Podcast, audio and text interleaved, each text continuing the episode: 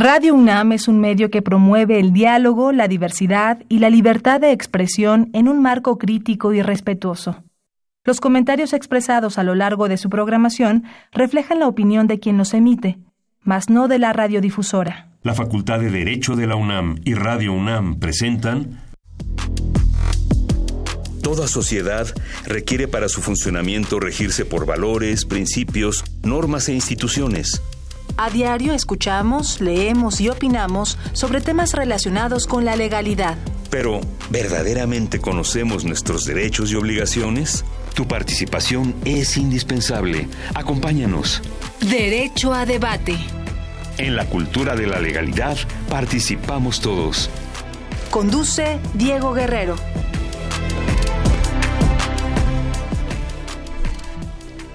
Hola, ¿qué tal? Buenas tardes, bienvenidos a Derecho a Debate. En la cultura de la legalidad participamos todos. Mi nombre es Diego Guerrero y les agradecemos que nos sintonicen por el 96.1 FM Radio UNAM. Y bueno, el día de hoy pues vamos a hablar de un tema muy muy interesante que es el interés superior del menor. Y bueno, me acompaña en la conducción Celso Ubaldo, quien es estudiante de la Facultad de Derecho, a quien agradezco que nos acompañe el día de hoy aquí en los micrófonos de Radio UNAM. Celso, muchas gracias por acompañarnos. ¿Qué tal, Diego? Eh, muy buenas tardes. Un saludo al auditorio que hoy nos acompaña. La verdad contento porque, tal como lo comentas, un tema este, trascendental, no solamente para el ámbito jurídico, sino también que tiene un impacto eh, pues importante en lo que es el tejido social, como lo es el interés superior del menor. Así que reitero mi agradecimiento. ¿Qué sabes sobre el tema que vamos a abordar el día de hoy? Primeramente, señalar que el interés superior del menor, pues es un principio jurídico que puede ser considerado, bajo mi percepción, desde dos vertientes. La primera de ellas como un derecho eh, que tienen todos los niños, eh, niñas y adolescentes, eh, de ser considerados como prioritarios en aquellas decisiones que los impacten o afecten de manera directa o indirecta, ya sea en lo individual o en lo colectivo. Pero también, en contraposición a ello, podemos entenderlo como una obligación que tienen todas las instituciones eh, públicas o privadas de considerar precisamente a este, a este grupo de niñas, eh, niños y adolescentes, tomarlos como base para que en el momento en que efectúen o eh, tomen sus decisiones, pues estas puedan ser en beneficio de este grupo social. Así que, pues podemos definirlo de estas dos vertientes, este querido Diego. Muchas gracias, este Celso. Y bueno, vamos a escuchar las voces universitarias que sabe nuestra comunidad sobre el tema que vamos a abordar el día de hoy y posteriormente conoceremos a nuestros invitados. No se vayan. Las voces universitarias.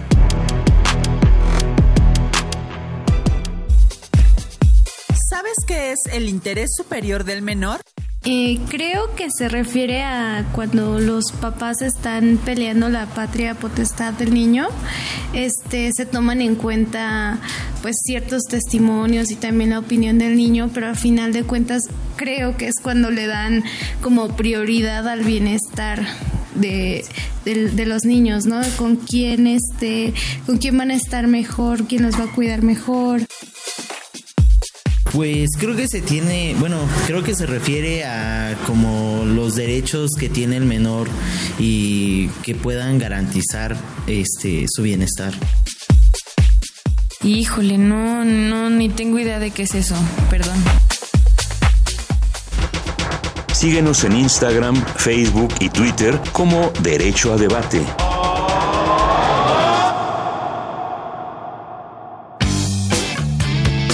Queremos que entres al debate. Llámanos al 55 36 43 39 y participa. Derecho a debate. Bien, estas fueron las voces universitarias, lo que conocen nuestra comunidad sobre el tema que vamos a abordar el día de hoy. Y bueno, ya les había mencionado, vamos a hablar de interés superior del menor. Me acompaña la conducción Celso. Y bueno, ¿quiénes son nuestros invitados, Celso? Pues mira, tenemos el día de hoy a una invitada muy especial, es maestra en filosofía social, especialista en esta materia, la maestra María Ampudia González. Un placer tenerla de hoy aquí, mi querida María. Ya te habíamos tenido en otras ocasiones. Activista, una mujer comprometida en la materia de los derechos humanos y que siempre está alzando la voz en estos temas. Muchas gracias. Un honor y un gusto, verdaderamente. Y aparte, muy contenta porque estamos apadrinando y amadrinando a nuestro querido Celso. Y estoy segura que le va a ir muy bien. Y más con este tema de infancia hoy. Por supuesto, un tema interesantísimo. También tenemos, Diego, a como expositor a Gerardo Ramírez Escobedo, quien es secretario de Estudio y Cuenta de la primera sala de la Suprema Corte de Justicia. Gerardo, un gusto tenerte a ti aquí con nosotros. Sí, muchas gracias a ustedes, eh, en especial aquí a, Diego y a ti en particular, a la maestra doctora y a un compañero de trabajo también. En especial me es una satisfacción porque soy institucional, nuestra máxima casa de estudios siempre lo he llevado en el corazón, entonces que en el ámbito jurisdiccional hemos estado en el Tribunal Superior de Justicia y en una sala familiar resolviendo casos con el ahora ministro Juan Luis. Entonces también en este nuevo cargo hemos visto cómo cambia, parece de panorama este esta institución jurídica de interés superior de la niñez. Entonces, con todo el agrado del mundo. Al contrario, muchas gracias por acompañarnos.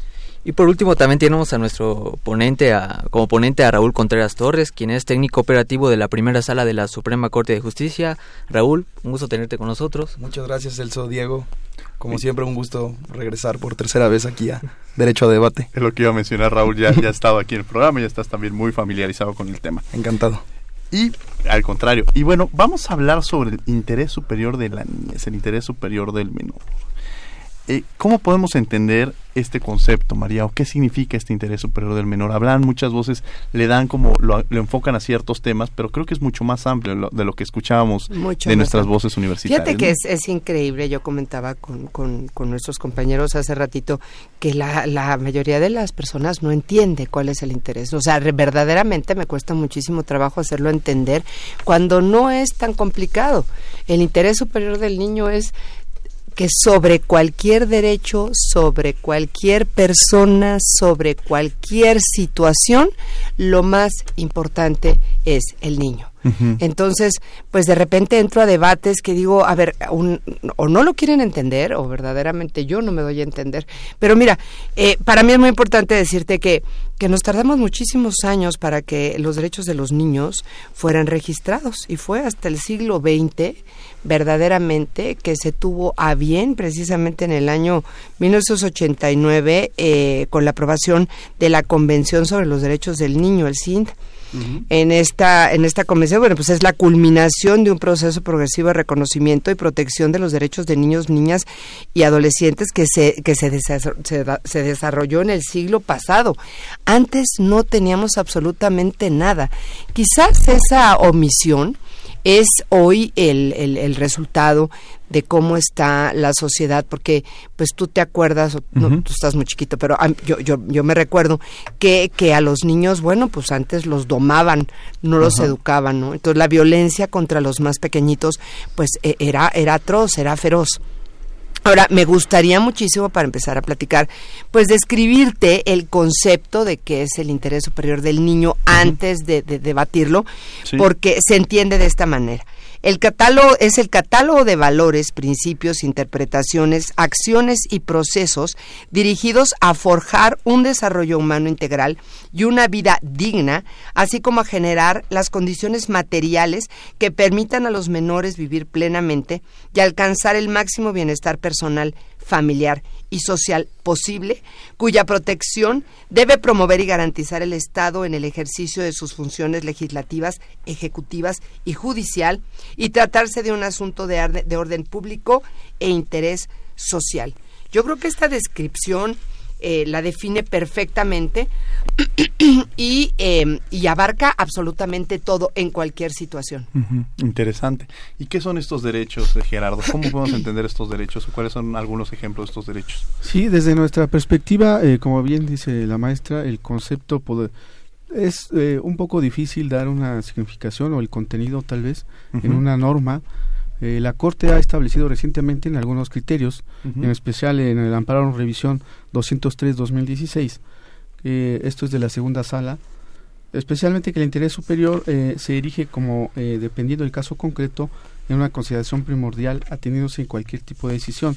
Hace mención un poco a lo que establece el contenido del artículo 2 de la Ley General de las Niñas, Niños y Adolescentes, en relación también a que al lo que está interpretado en la Convención Americana sobre Derechos Humanos, artículo primero, artículo eh, 17 y 18 en relación a que todos los estados están obligados a respetar, a eh, proteger y garantizar estos derechos humanos, otros de la doctrina utilizan el término derechos fundamentales, pero básicamente, eh, como decía el Celso al inicio, pareciera que la Corte en esta última interpretación que hace utiliza tres, tres estadios. Básicamente lo siguiente, lo utiliza como un derecho sustantivo, con todas las prerrogativas, como bien dices, derechos a que eh, desde, el, desde la figura del naciturus, desde la simple concepción, se establecen también ciertas prerrogativas. El principio jurídico interpretativo, que parece más un poco de filosofía del derecho, ahí podemos hablar de algunos autores, Ferrayol y Alexi y demás. Eh, eh, en última instancia, se habla de una norma de procedimiento, es decir, entonces contempla o engloba esa protección integral que se discutía muchas veces y en, en una época, eh, bien lo decía la maestra, ha evolucionado tal vez después de la reforma artículo primero constitucional, pero pareciera que prevalece esa doctrina que surge en Latinoamérica, en especial en Argentina, con esta autora Mari Belov, que da esa protección integral de la niñez con ciertos elementos derechos.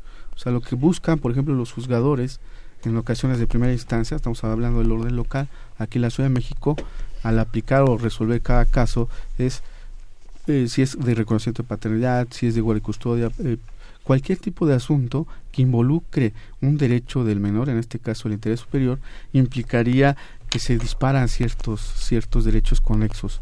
Entonces ahí vendría una cuestión que la Corte estableció en otra tesis de jurisprudencia que ha dicho que existe o que es un concepto jurídico indeterminado. Un concepto jurídico indeterminado. ¿Qué sería, eso, es un concepto jurídico indeterminado que dice la Corte y que describe en diversas fases como un eh, derecho que puede ser eh, de una certeza positiva, es decir, que existe un presupuesto necesario o una condición para que se establezca. Luego habla de una certeza eh, negativa, que es donde surge un tema de ambigüedad del propio de la institución jurídica, que es como una incertidumbre sobre cómo aplicarlo a los casos concretos. Y luego habla de una de una fase intermedia. Entonces, en esta fase intermedia es donde los juzgadores de cualquier estado en especial también la Corte de los Ministros, tendrían que, moverse. Pareciera que estamos regresando, invocando un poco la filosofía del derecho, a en esa regla de reconocimiento que puedan utilizarse de cada caso, buscar la última ratio, la última razón, dependiendo la circunstancia. ¿Cuál sería un ejemplo, Raúl, de estos casos del interés superior del menor? ¿Algún ejemplo que te llegara a la mente? Para quienes nos escuchan también lo, lo, lo puedan visibilizar. Pues podría ser el derecho a la vida, el derecho a la supervivencia, al desarrollo óptimo, el derecho a la prioridad, este, bueno, a que sean tratados como sujetos de prioridad, el derecho a la identidad, el derecho a la, a la educación, el derecho a vivir en familia. De hecho, como tal, los principios rectores que rigen a este principio o a este concepto son los principios de universalidad, de interdependencia, de indivisibilidad, de progresividad y de integralidad de los niños, niñas y adolescentes. Lo que yo había visto, retomando lo que comentaba la, la maestra en cuanto al, tema de las legislaciones, es que efectivamente en el siglo pasado no teníamos regulado estas instituciones.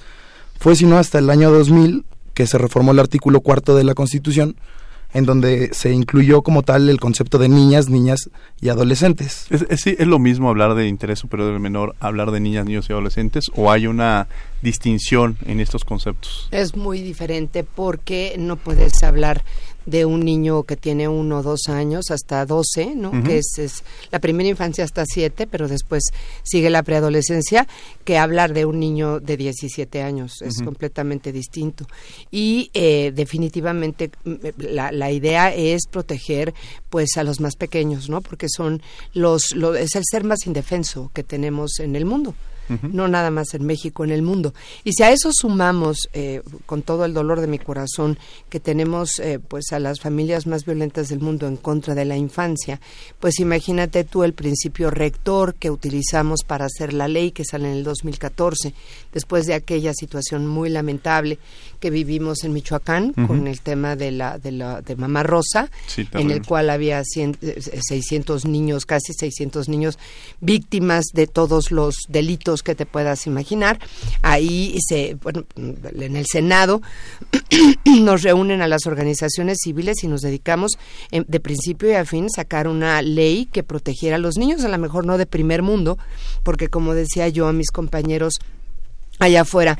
Si estuviéramos en un país de primer mundo, por ejemplo, no tendríamos la necesidad de dar a niños en adopción. No habría niños ¿no? que necesitaran ser adoptados. Y si tú estás hablando del principio del principio de interés superior del niño, que es el principio rector de cualquier situación, bueno, no habría niños en situación de abandono. Entonces es un, es un tema muy interesante. Ahí, sería justamente la parte de esta adopción, ¿no, Raúl? O sea, mencionar esta parte de que pues muchas veces eh, lo que se debe proteger es el interés superior. Exacto. Y en la adopción, exacto. Eh, pues más que nada no muchas veces no es no es el es el interés, ¿no? Sí, de hecho de hecho ese concepto de, bueno es el de la doctrina de situación irregular. De hecho justamente tiene que ver con eso que en teoría los estados este en el único o en los únicos supuestos que tendrían que velar por los por los intereses de los menores tendrían que ser en estados excepcionales, ¿no? Como podría ser en una condición de abandono, ¿no? En una bueno, por ejemplo, el artículo 18 de nuestra de nuestra Constitución establece el tema de un conflicto con la ley penal, por ejemplo, que, es la obligación de los estados de crear estos centros de pues de reinserción o de justicia de adolescentes, ¿no? Eh, bueno, eh, respecto de este de esta temática que tocan, eh, me parece muy interesante ver de, de qué manera ha evolucionado precisamente este bueno, estos criterios jurídicos pero eh, bueno, eh, retomando este tema, me gustaría comentar o hacer este el siguiente cuestionamiento. ¿Realmente podemos considerar que se ha hecho un avance importante en esta materia del interés superior del menor en distintos ámbitos, por supuesto en el rubro jurídico, en estos últimos años con la adopción ver, verbigracia de esta Convención sobre los Derechos del Niño que comentaba la maestra? ¿Considera usted, maestra, que si ha un cambio? Si, verdaderamente hubiera un cambio, digo, por supuesto hay una ley, ¿no? Que, que, que a mí me consta que se hizo y se hizo con toda la pues con toda la, responsabilidad del mundo, ¿no? Vinieron de todas partes del mundo a hacerlo, pero si estuviéramos hablando realmente de que de que se lleva a cabo, se respeta y no nada más se respeta, sino se se, se pone en, en, en la calle, por ejemplo, no deberíamos permitir que nacieran niños en los reclusorios. Por supuesto. ¿No? Entonces, cada vez que yo toco este tema, se me vienen encima y me dicen, pero los derechos de la mujer, y yo vuelto y les dije, entonces no han entendido cuál es el derecho del interés, cuál es, perdón, el, el, el principio del interés superior del niño. Cualquier niño que nace en, un, en, una, en una circunstancia adversa, pues ya tiene un estigma. Claro. Y en un país como el nuestro, crecer con ese estigma se me hace verdaderamente ominioso y preocupante. ¿Por qué? Porque después viene un, un, golpe letal al infante y es que a los seis años el niño tiene que abandonar el reclusorio y es entregado, no sabes a quién. Se dice al familiar más cercano y y, o sea, imagínate tú nada más quitárselo a la madre para a los seis años para, para entregárselo a otra persona. Entonces, si verdaderamente respetáramos el interés superior del niño, habría muchísimas situaciones eh, que no deberían de existir en este país. Me gustaría platicar sobre este tema también con Gerardo, porque creo que sobre todo el papel de los órganos jurisdiccionales es sumamente importante porque efectivamente son los que ejercen y los que son los mecanismos para poder garantizar y proteger esos derechos. Desde la vía jurisdiccional, de la no jurisdiccional ya hablaríamos por otros días, ¿no? Sí, efectivamente cuando, bueno, les comparto un poco la, la actividad jurisdiccional, cuando recién yo eh, llegué al Tribunal Superior de Justicia, a la Cuarta Sala Familiar, en especial se discutía un asunto interesante sobre la adopción de dos personas del mismo sexo. Básicamente la, eh, los hechos fueron los siguientes. Sí. Ellos, eh, uno era pintor, el otro se dedicaba más al hogar, eh, una pareja, los ganaban, tenían una capacidad económica impresionante. Uno de ellos, en el transcurso de caminar por la calle, se encuentra en el basurero a una niña y la, pues, la recoge, la empiezan a cuidar y después reportan a lo que es el DIF, Ministerio Público, y entonces viene todo el proceso, eh, ellos están en el DIF, que van diariamente a cuidar a la menor, uno por la mañana, otro por la tarde, y esto más o menos al término de un año. Después eh, promueve eh, ante el juez familiar lo que es la adopción plena, porque hay que distinguir que en algunos estados decía todavía una adopción simple. ¿Qué es una adopción simple? Una adopción simple es aquella que no crea los vínculos con la nueva familia. Es decir, que pareciera que, eh, como en Roma se decía que la adopción es cuando tú te incorporas a una nueva familia, con los apellidos, con todo el nombre, el derecho de identidad, y aquí pareciera que la adopción simple era una forma de discriminación, algunos decían. ¿Y todavía existe en los eh, estados? Pues eh, la mayoría, después de las reformas del, del 2000, que fue aquí el Código de la Ciudad, retomaba esa parte y tal vez por una especie de, tema que puede ser más de tipo legislativo, aquí en la Ciudad de México se dice que hay un artículo que todavía parece que prevalece. Y eso yo creo que es más de técnica legislativa. En general yo creo que la adopción ya siempre son plenas, es decir, que se reconoce como un hijo y se equipara al hijo consanguíneo. Entonces, básicamente el tema era de fondo que el juez de primera instancia, al valorar las pruebas, estudios psicológicos, económicos, determina por una cuestión de género que era improcedente la acción de adopción, en este caso, de la, de la menor por dos personas del mismo sexo. Llega lo que es la sala y los magistrados empiezan a discutir, unos más conservadores, otros más de forma progresista, y al final, eh, por la postura de forma colegiada, se determina que cuál es el interés superior, en este caso de la menor, en relación a esto. ¿Qué se le puede privar o qué se le puede otorgar? Muchos dirían por una cuestión eh, tal vez de género, dirían es difícil, porque normalmente la tradición es desde romano germánico o de los países europeos algunos, eh, se determina que solo es hombre-mujer. Aquí normalmente, ¿cómo juega el papel del interés superior?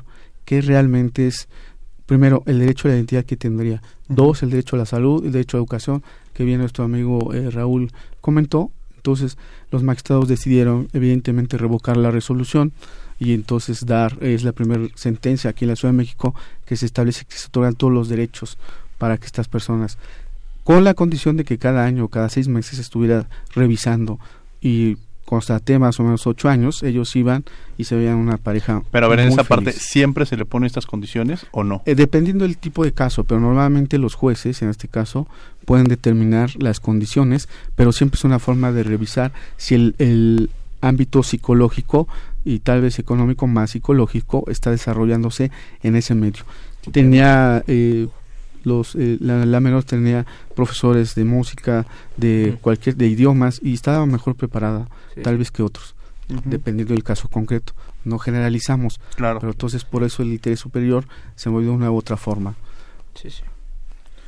Bueno eh, Raúl eh, ¿cuál es tu opinión respecto de ello o sea del cambio de este choque me refiero de pues, podríamos denominarlo de intereses respecto de derechos, por ejemplo, de los grupos con preferencias sexuales distintas. En este caso, el caso que tocaba el, este eh, nuestro querido Gerardo, y este choque del interés superior del menor. En tu opinión, ¿cómo debemos de asumir esa, esa colisión, no? ¿Podríamos pues denominarla? En general, yo creo que yéndonos a la literalidad del, del concepto, Aquí por lo que se tiene que velar es por los intereses o por los derechos de los niños, bueno, de los menores, ¿no? Sí, sí. A fin de cuentas, ese tipo de choques que me comentas con la sociedad, pues siempre se van a dar, pero sin generalizar, siempre yéndonos al caso concreto, yo creo que es importante pues siempre analizar y ser bastante cuidadosos porque pues, lo que se está aquí digamos tratando o cuidando pues son los intereses de los más indefensos de los más pequeños no sí, sí. bien o mal los más grandes o los más preparados pues tenemos más oportunidades o más herramientas, no sé, para poder desenvolvernos de la mejor manera. A fin de cuentas, no sé, jurídicamente yo creo que sí se dio un avance, si así lo quieres ver, de, con todas estas reformas que hemos hablado. Em, te puedo mencionar algo, o sea, desde la reforma del 2000 hubo un cambio paradigmático como tal en materia de derecho público. Sí, sí. Los menores comenzaron a ser sujetos como tal de derechos públicos. Antes a los menores se les consideraba como objetos de protección. Sí a partir de estas reformas se les este, denominó o se les consideró como titulares de derechos y obligaciones, a fin de cuentas. Entonces, creo que jurídicamente sí se dio un, avance hasta paradigmático, lo diría yo, pero creo que en el hacer todavía hay mucho que hacer. Vamos a ir a, un corte, vamos a escuchar Derecho UNAMO y las noticias más relevantes de la Facultad de Derecho, porque después quiero platicar con María sobre cuál es el papel de estas organizaciones de la sociedad civil en torno a proteger y garantizar estos derechos y cómo impulsarlas. No se vayan, regresamos a los micrófonos de Radio UNAM. Derecho UNAM hoy. Esta semana se llevó a cabo la conferencia Estudios de posgrado y Relaciones Internacionales en la Universidad de Nueva York, dictada por el cónsul general de México en dicha ciudad, el doctor Jorge Islas López. Durante la plática, el doctor Islas López habló sobre sus funciones como cónsul y mencionó que dentro de estas se encuentra el promover la agenda de México en Estados Unidos, todo gracias a la estrecha relación que existe entre nuestro país y la nación norteamericana, en lo cultural, político, económico, entre otros. También resaltó las gestiones del director de la facultad, el doctor Raúl Contreras Bustamante, para promover el intercambio académico con altísimas instituciones académicas y ambos agradecieron la presencia en el evento del doctor Roy Germano, quien estuvo presente para informar sobre los avances de los convenios de intercambio entre ambas universidades y destacó que la Casa de Estudios estadounidense es una de las mejores ranqueadas en el ambiente internacional. Las gestiones para que la Universidad de Nueva York y la UNAM firmen un convenio de colaboración son un hecho, y de ser posible, a partir de agosto del 2020 entrará en vigor. De esta forma, los presentes se pronunciaron por reforzar la cooperación entre instituciones educativas.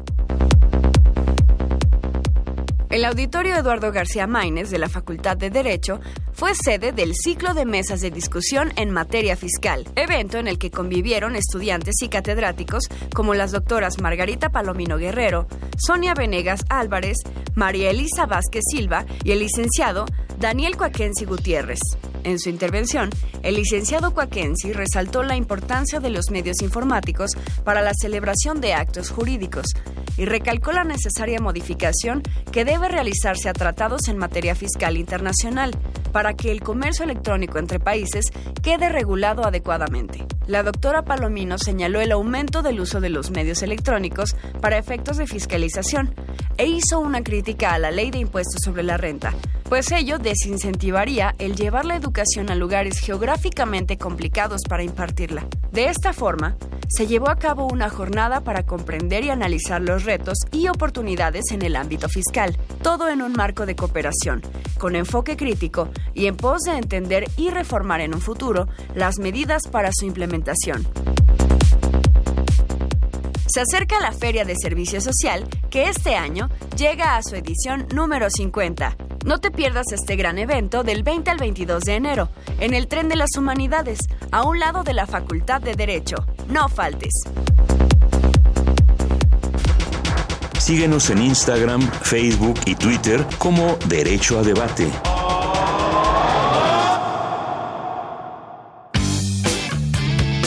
Queremos que entres al debate. Llámanos al 55 36 43 39 y participa.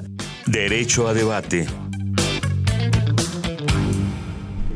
Estamos de regreso en Derecho a Debate en los micrófonos de Radio UNAM, hablando de un tema muy interesante que es precisamente el interés superior del menor. Este, y hemos, algunos casos ya hemos escuchado sobre todo el concepto del interés, qué representan estos derechos. Eh, y bueno, pues justamente dejábamos una pregunta al aire con María. ¿Cuál es el papel o cómo se desarrolla la labor que realizan las organizaciones de la sociedad civil para proteger y garantizar estos derechos? Pues por supuesto, lo primero que hacemos es obligar al Estado a que, a que el interés superior del niño prevalezca. Mira, no, no es complicado eh, entender porque esta ley que, que sale en el 2014 es una ley hecha incluso en contra de los mismos padres. O sea, estamos defendiendo al niño en contra de los mismos padres. ¿Por qué? Porque esa, ese concepto de es mi hijo, yo con él lo que quiera, que existió durante muchísimos años, se termina. Antes de que sea tu hijo, es un ciudadano sujeto a derechos y tiene todos, todos los derechos para que toda la sociedad vele por ellos. Imagínate tú los organismos sociales, pero yo quiero que tú me permitas, eh, porque para mí es un tema muy importante el que, el que tocó el licenciado, y te quiero decir, la familia es la agrupación de personas unidas por lazos de sangre o por aquellos creados por la ley como es la adopción. Ahí se aprenden los valores y ahí los seres humanos se desarrollan tanto física como psicológica y socialmente. El artículo 4 de la Constitución resalta la importancia de la protección que el Estado da a las hijas e hijos, señalando que en todas las decisiones y actuaciones en las que se encuentren involucradas las niñas, niños y adolescentes, deberá siempre considerarse el interés superior de la infancia y garantizar el goce y derecho de sus derechos. La adopción tiene la finalidad de brindar protección y un medio familiar principalmente a niñas y niños que se encuentren en estado de abandono o desamparo respecto de su familia originaria. En caso de adopción, el artículo 11 de la Convención sobre los Derechos de Niñas y Niños establece la obligación de considerar la opinión del niño en todos aquellos casos en que se, se afecte su situación o sus derechos por una resolución judicial, como sería la adopción. ¿Por qué me atreví a leer esto? Porque es muy importante que, la, que las personas que nos escuchen, sobre todo los jóvenes, entiendan que no estamos buscando un hogar para el adulto. Lo que se busca es un hogar para el niño. Y esto parece ser que es muy complicado entenderlo. Porque todo el mundo dice, bueno, a ver, yo tengo derecho a adoptar. No importa qué preferencia sexual tengas. No importa, eso, eso no es lo que se debate. Lo que se debate es lo mejor para el niño. Y finalmente, hay decisiones que el niño tiene que tomar cuando es mayor ¿Cuándo es mayor de qué? Cuando es mayor de 12 años, que se supone que antes no tiene las facultades mentales o psicológicas para tomar la decisión que se haga, que, que haga responsable al niño de sus propios actos y de lo que venga después de la adopción.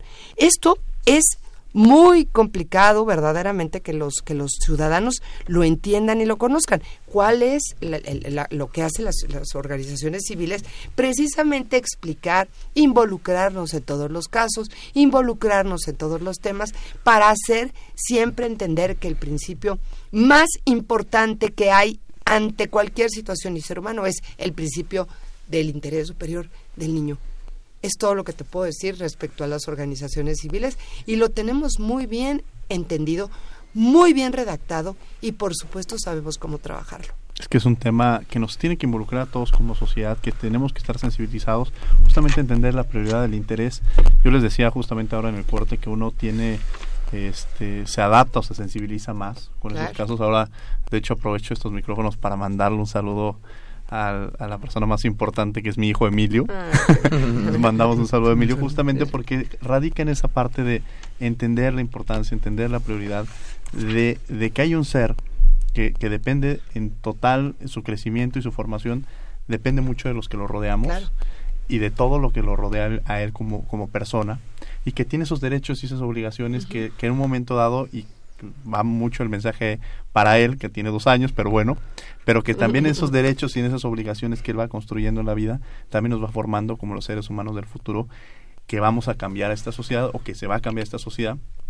Y en la medida en la que no construyamos, fortalezcamos esta parte, pues justamente vemos varios de los ciclos, de los diversos problemas que estamos dentro de la sociedad, porque no se atendió en su momento a esos seres que desde el inicio debieron haber tenido una vida y un crecimiento en salud, hablando en palabra, en lo que representa toda la salud mental, física y demás, ¿no?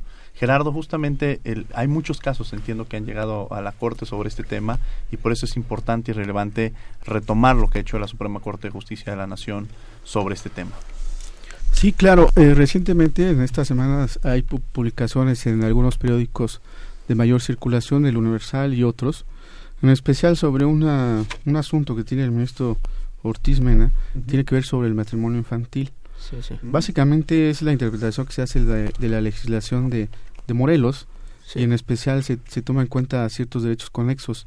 Aquí lo importante es a la luz de, de México que ha ratificado algunas convenciones, en especial la Convención sobre los Derechos del Niño y algunos otros instrumentos internacionales incluso bien es cierto, se comentaba la participación del menor en este tipo de, de asuntos o cualquier controversia, la OC 17-2002 de la Corte Interamericana, que también es jurisprudencia obligatoria, se, se, discute esa parte, hasta qué punto la edad núbil puede ser válido o no, y aquí básicamente el contenido de la norma si es, eh, si es constitucional o no, o cumple un fin.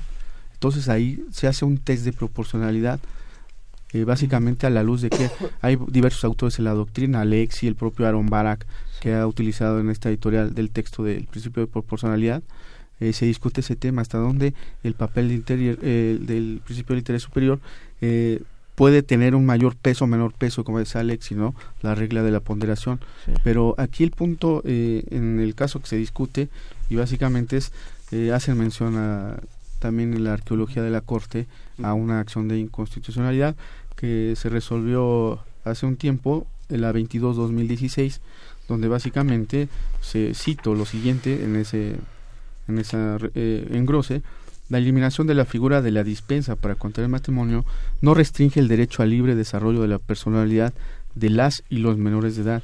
Tiene un fin tutelar de derechos fundamentales. Básicamente aquí la legislación de Morelos establecía una prohibición eh, en el, absoluta en el sentido de que solo los, los, mayores de 18 años pueden contraer matrimonio y el tema era de eh, básicamente un hombre de 21 y ella de 16 años. Entonces, eh, a mí me, me, surgió un tema interesante. Yo soy del estado de Oaxaca, eh, en un poblado que se llama San Jerónimo, cerca del distrito de Silacayoapan.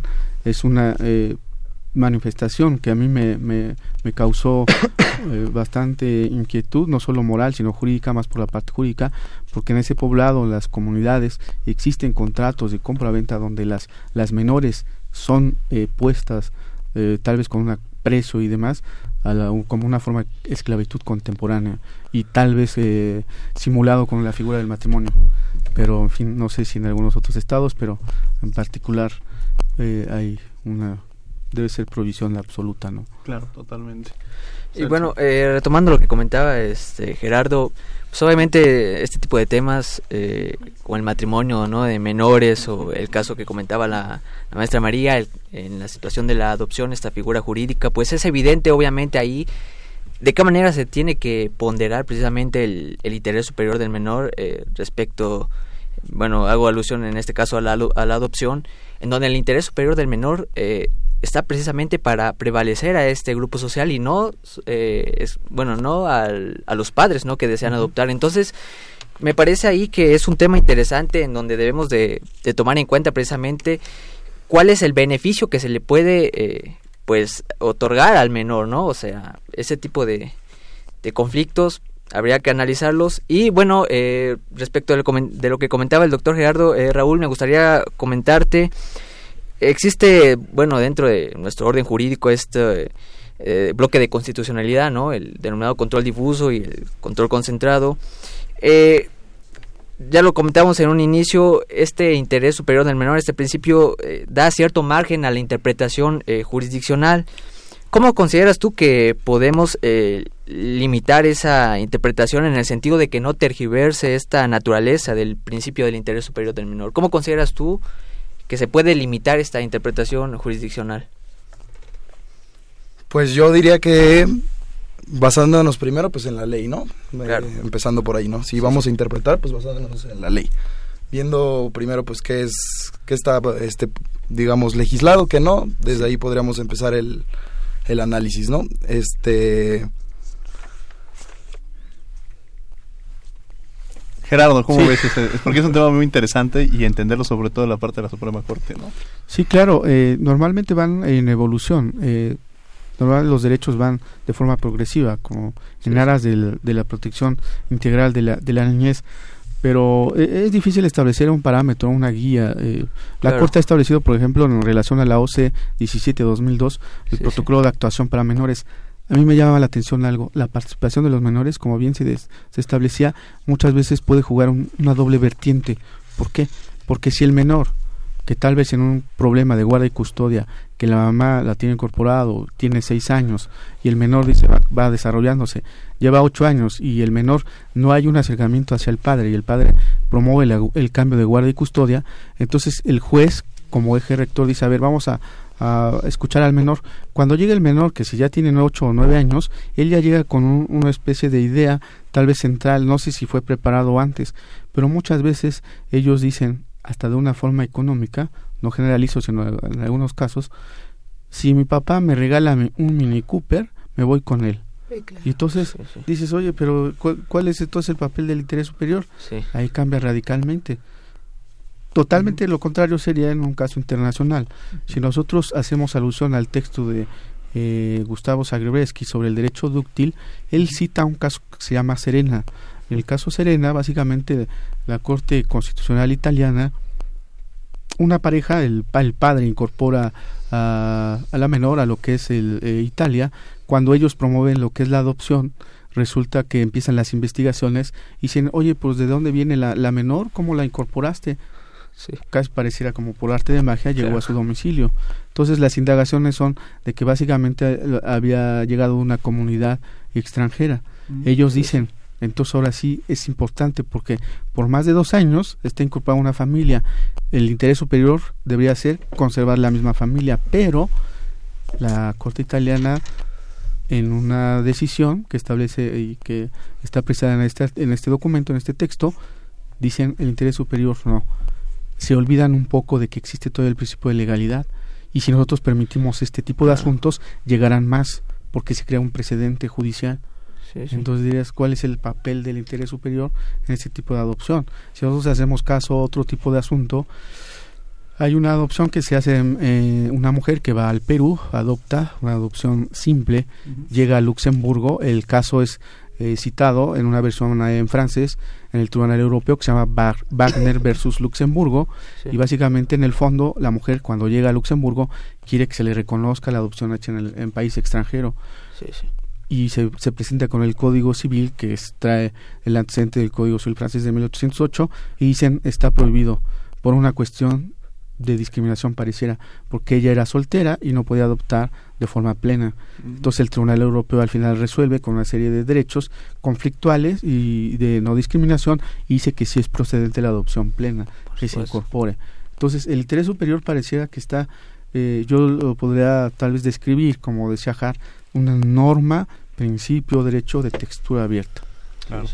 María, hay una parte que a mí me, llama mucho la... Hemos platicado del tema, pero ¿ha habido avances? Eh, ¿Qué se puede hacer un poco para poder eh, fortalecer, garantizar, desde todos los actores, desde la parte de los, del parte del gobierno, de la sociedad, cómo fortalecer y cómo proteger estos derechos? Fíjate que, que sí, definitivamente desde tener la ley, ¿no? Que salió, pues es un, es un gran avance y es un gran paso y, y, por supuesto mereció todos los aplausos del mundo, fue una ley preferente el presidente, entonces pues él sabía cuál era la situación que se estaba viviendo. Ahora, eh, aquí el problema que yo considero grande es que los jueces verdaderamente están capacitados o están entrenados en esto del interés superior del niño. Queda ahí mi, mi enorme duda, ¿qué se está haciendo para, para lograr que hagan conciencia? Me voy a poner un caso nada más, el año antepasado, vivimos una, una situación muy lamentable. Eh, yo acompaño a muchos padres en el tema de alienación parental estoy eh, muy cerca de, de, hombres y mujeres que han dejado de ver a sus hijos dos, tres, cuatro y hasta seis años, que es terrible, ¿no? Por esos conflictos maritales que se tienen, que, que, que pues no pueden acceder a la mediación, que ahora ya existe, pero no existía, pero en aquel momento pues no no no no se no se dio la mediación. El caso es la mediación es cuando entra una persona experta a tratar de, de, digamos, mediar la problemática que existe de comunicación entre la pareja para poder eh, ayudar al, al, interés superior del niño precisamente y que se resuelva de una manera que no sea grotesca. Eh, y tiene el mismo valor que cuando lo hacen. Sí, claro, aparte es legal, la, ley te lo permite, tú lo puedes, ahorita nos va a explicar Gerardo. Pero te estaba yo platicando de este caso que para mí es muy importante. Eh, estaba ya dicho con el juez que esta mujer estaba enferma mental y, y no se actuó. Y no, tan, tan no se actuó que ella eh, decide quitarse la vida, pero antes de quitarse la vida, le quita la vida a sus hijos, envenena a los, a los dos niños chiquitos, tenían, no sé, escasos 5 y 7 años, y envenena también al padre. No logra matar a la mamá, porque la mamá no recibe la dosis que, que, se necesitaba para morir, o sea, la abuela de los niños, pero eh, tú imagínate cómo queda el padre eh, ante esa situación. Cuando él venía avisando, ¿no? Que los niños tenían que ser rescatados, porque volvemos a lo mismo. Les, nos cuesta mucho trabajo, no nos cuesta a mí, yo, lo entiendo perfecto, pero hay muchos jueces y muchos eh, este, ministerios públicos que no entienden cuál es la acción del, de la, del interés superior del niño y, están ahí esperando a que ellos resuelvan y no resuelven. Entonces, la vida del niño queda en entredicho, está en un hilo. Y, y, este es el resultado. Y como estos casos tenemos varios, que es una... E, e, ese tema de la alienación parental es un tema por demás complicado, eh, que, que, abate muchísimo a nuestra sociedad, porque desgraciadamente eh, hoy los divorcios están al, día, ¿no? Tenemos, pues en promedio, quizás un total de divorcios del 70% anual, ¿eh? o sea, es, es algo muy delicado y muy y están rebasados los jueces, de hecho, con estas situaciones. Sí, yo quería retomar, te estás tú en esa parte, Gerardo, levantaste ahora sí la mano para, para esta parte de la mediación, ¿no? Sí, eh, básicamente la ley de justicia alternativa del Tribunal Superior de Justicia se crea un espacio, un centro dedicado de expertos que se les capacita de forma constante a efecto de evitar eh, llegar a un conflicto. Es decir, en la materia civil existe, por ejemplo, el contrato de transacción, que es básicamente aquel donde se previene o resuelve un juicio. Eso se, se, traslada a la ley básicamente en estos dos conceptos de mediación y en especial que las, las personas, la, eh, si se trata de cónyuges, eh, excónyuges que están en controversia de guardia y custodia o que están en un tema de pérdida de la patria potestad o en un ámbito familiar, lejos de la parte civil mercantil que eso ahorita no nos ocupa, básicamente lo que se busca es darles opciones para tratar de resolver el conflicto. Muchas veces la propia ley establece que es eh, el acuerdo, el convenio o transacción, como quieran llamarlo, básicamente es sentencia ejecutoriada, que es, pero muchas veces nosotros pusimos en duda eh, lo, desde el ámbito jurisdiccional la parte de los expertos que se les capacita, porque muchas veces no, no conocen, no están frente a un juez, no están frente a un ministerio público que cuide sus intereses y muchas veces los pactos, los acuerdos son en perjuicio del propio interés superior, hay una violación a ese interés superior, más tratándose de juicios de paternidad, uh -huh. donde el propio padre reconoce que sí es, sí es su, su, descendiente y después resulta que no, que de un desahogo de prueba de ADN eh, es negativa, ¿no? No sé, es, eh, dependiendo del caso. Uh -huh. Pero ha ayudado, yo creo que sí, en parte, pero sí se ponen ciertas cuestiones en duda. Sí, en casos en particular. En casos en particular, ¿no? pero, sí. Pero sí claro. fortalece porque incluso en la propia claro. Facultad de Derecho se, se, construyó y se ha trabajado mucho sí. en el tema de la mediación. Yo lo tomé contigo, ¿te Ah, pues tuvimos sí, un diplomado claro. en mediación. En, impresionante, con y, Paula Ontivero, sí. Y tuvimos ahí, y justamente es eso, entender la importancia uh -huh. que tiene este, y que empezar, porque generalmente cuando va una demanda, cito al, al director de la facultad, siempre puede generar que los lazos se, se rompan, ¿no? Pero dice quizá a través de la mediación, porque generalmente estos pleitos el 80% son entre familiares, en socios y demás, pero cuando lo hacemos a través de la mediación muchas veces nos permite que no se rompa ese tejido social. Vamos a un corte, vamos a escuchar precisamente eh, derecho, eh, perdón, vamos a escuchar eh, Descubriendo tus derechos y regresamos a los micrófonos de Radio NAM. Descubriendo tus derechos. Derechos bancarios. Dentro de estos derechos se encuentra la obligación de la institución bancaria a demostrar que el usuario utilizó la tarjeta con NIP cuando el cliente niegue haber realizado alguna transacción. Escuchas Derecho a Debate. La última y nos vamos. Filosófico. La última y nos vamos. Estamos aquí justamente ya en, eh, hablando sobre el tema, Juan Manuel Rodríguez nos escribe que justamente estos temas, jueza casi un año no ha podido fijar monto de una pensión alimenticia, o sea, son de estos casos que, que muchas veces se, se, presentan y bueno, pues le agradecemos que, que, haga llegar su comentario. Bueno, la última y nos vamos, la última y nos vamos es algún comentario, tenemos un par de segundos, 30 segundos para alguna conclusión, algún tema que hayamos dejado en el aire. María, empezaríamos contigo. Yo encantada de la vida, lo único que quiero es recordar que en alguna ocasión, hablando de toda esta violencia que había contra los niños, que hay en, las calles contra los niños, recuerdo que, que le dije a una, una persona pues de un alto rango político que había que hacer algo drástico para que pudiera el, toda la sociedad enterarse la cuál sería la problemática hablando de inteligencia emocional que viven los niños en su cerebro y cómo cambia la vida cuando de, cómo cambia la vida y el destino del niño cuando cuando es eh, tan tan tan violentado en estos hogares que que no sabemos que existen esas cuatro paredes. Y ella me contestó es que los niños no votan entonces, como no votan, pues realmente no, no, no, no le interesan a la, política mexicana. Eh, nos ha costado muchísimo trabajo luchar contra estas palabras. Hemos hecho muchísimo trabajo, seguimos haciéndolo. Por ejemplo, a mí me llama muchísimo la atención el, el trabajo que hace Cipina, que debería ser mucho eh, eh, más, eh, más fuerte, un trabajo pues mucho más de convencimiento, trabajo de calle, trabajo de sociedad, para que entiendan cuál es el, el, el problema grave que vive eh, el niño eh, cuando no es respetado, cuando el interés superior del niño se va, se va llevando, se va, se va, se va sobrellevando, porque finalmente hoy eh, estamos viviendo el resultado de lo que ha sido la omisión del cuido a los más pequeños y a los más vulnerables. Muchas gracias, María. Gerardo, un, tenemos un par de segundos ya. Sí, claro. Nosotros nada más recomendamos para concluir, algunos textos del Instituto de Investigaciones Jurídicas es una serie de, Sí, sí. básicamente una biblioteca de nuestros derechos, Sí. derechos de los niños y las niñas de Mónica González Contró, una investigadora Ah, reconocida, y en especial pondríamos atención en lo siguiente, los derechos fundamentales de los niños puede ser cambiado a la luz de las nuevas reformas con temas, lo vamos a dejar así, de los niños transexuales. Un tema que deberíamos Uf, tratar de uf, retomar uf, para otro programa. Raúl, Bueno, pues yo retomaría lo que estábamos comentando al respecto de la mediación. En efecto, México es un país que culturalmente hablando es muy pleitista.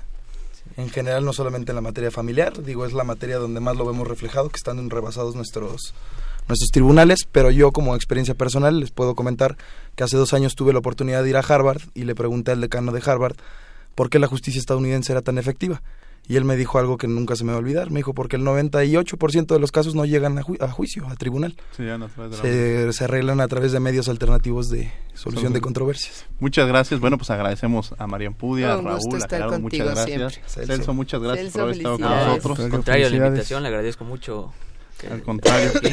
y agradecemos a la Facultad de Derecho y a Radio UNAM en los controles técnicos, José Jesús Silva, la asist- asistencia de Elías Hurtado, Lorena Redondo, redacción y voz de las notas, Ana Salazar, coordinación y difusión, Yanis Hernández y Valeria Gómez en la producción, Paco Ángeles. Y bueno, pues le dedicamos este programa, este sí se lo dedico yo a título personal a Emilio, a mi hijo.